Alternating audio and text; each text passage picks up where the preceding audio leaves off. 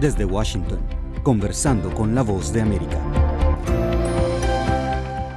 Bienvenidos a nuestro podcast, soy Héctor Contreras y el capítulo de hoy viene acompañado de grandes colores y ritmos. Estaremos hablando sobre los carnavales, una de las tradiciones más arraigadas en la cultura de los países latinoamericanos. Perú, Venezuela, Bolivia y Brasil son algunas de las naciones de la región donde por estos días miles de personas se reúnen sin importar su condición económica o social en una gran fiesta cuyos orígenes se estiman ancestrales. Para conocer el contexto de estas celebraciones, nuestra colega Silvia González entrevistó al historiador Emilio Candela. Hoy damos la bienvenida al profesor Emilio Candela, magíster en historia, para hablar sobre los carnavales que se viven en varios países andinos. Bienvenido.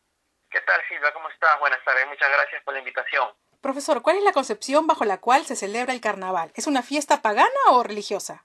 Bueno, en realidad el origen de los carnavales está pues en la Edad Media, ¿no? Diríamos que la mejor manera de definir lo que son los carnavales era como una suerte de inversión del orden social, porque los carnavales eran los días en los cuales las personas podían desatar todas sus pasiones a través de bailes, cantos, no, también bebiendo licor, y era como que la, eh, digamos, todas las jerarquías de la sociedad se rompían, desaparecían, ¿no? Entonces es como que no había diferencias ya sociales en estos días este, de carnavales que justamente eran previos al inicio de la cuaresma, es decir, la cuaresma es el tiempo de preparación, de recogimiento, previo a la Semana Santa. Y los carnavales eran justamente, se celebraban los días anteriores, al inicio de la cuaresma, que es el miércoles de ceniza. Entonces era como que el momento, eran los tres días en los cuales habían todos los desenfrenos posibles, y claro, todos estos este, desenfrenos, todos estos excesos, terminaban y ahí venía ya la etapa de recogimiento, que era pues la cuaresma, y ya luego la Semana Santa. Entonces, eh, obviamente tenía tuvo una vinculación un poco con, con la religión, pero eran obviamente una fiesta donde las personas pues podían pues hacer todo lo que querían, ¿no? ¿no? Y habían por eso bailes, habían pues este fiestas donde había licor y todo eso, ¿no? Eh, y en fin, y eh, todo esto se hacía entonces antes de los días de recogimiento que correspondían al tiempo de la cuaresma, ¿no? que son los 40 días anteriores al inicio de la Semana Santa. Y eso llega también aquí ya al Perú en la época ya del virreinato, ¿no es cierto? no Esto empieza en la Edad Media en Europa y cuando llegan los españoles a partir del siglo XVI, llegan al Perú entonces los carnavales también. Y ahora, en los Andes hay múltiples celebraciones. ¿Qué caracterización hace usted de los carnavales en estas zonas donde tenemos antecedentes coloniales? Ahora bien, en, la, en, el, digamos, el carnaval ya aquí en el Perú empieza a diversificarse y como todas las expresiones eh, culturales que llegaron con los españoles van obviamente a empezar a mezclarse con lo que ya existía aquí y va a surgir por eso un mestizaje cultural.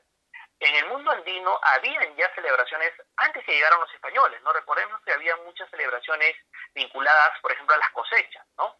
Rituales, ¿no es cierto?, ¿no? Que se hacían para celebrar las cosechas, para agradecer a la tierra, a la Pachamama. Entonces, estas celebraciones ya existían.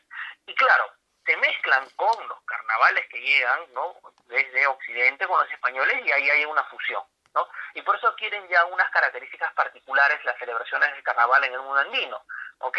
Es decir, ya no solamente asociada al juego con agua, que es lo que un poco va a ocurrir aquí más en la costa, en Lima, sino asociada sobre todo a rendir el tributo a la Pachamama, a la tierra, por las cosechas.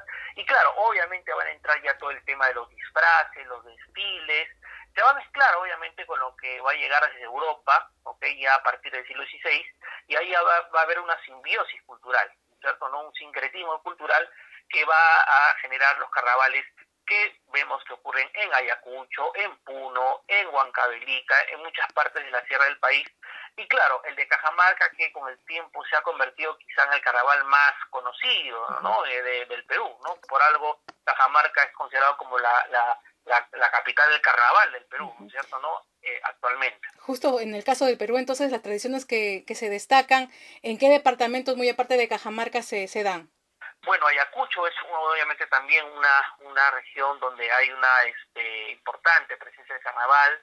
Eh, Huánuco también me parece, también, este, y, em, eh, y bueno, en la costa, ¿no? Obviamente también aquí en Lima, este, en algunas ciudades también de, este, de la costa, ¿no? El Trujillo, ¿no? El norte también, ¿no?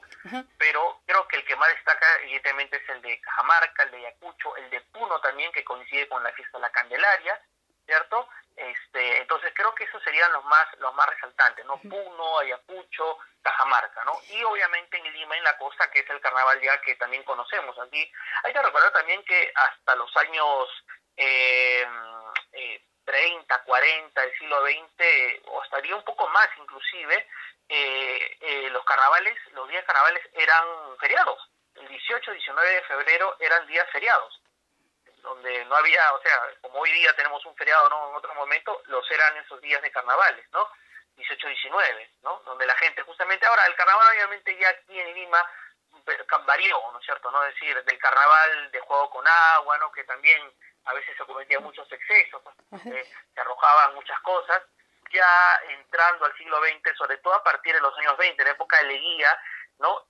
un poco la idea de un poco eh, eh, introduce, introduce la idea del carnaval seco, ¿no? Es decir, ya no los juegos con agua en las calles, sino hay los corsos, los desfiles, y ahí la Municipalidad de Lima y el propio gobierno central pues organizaban estos desfiles, ¿no? Que eran muy importantes en las calles de la ciudad, elegía una reina del carnaval también, que era un concurso muy muy este importante. Profesor, y justo ahí en cuanto a las danzas folclóricas del carnaval, ¿qué origen se les atribuye?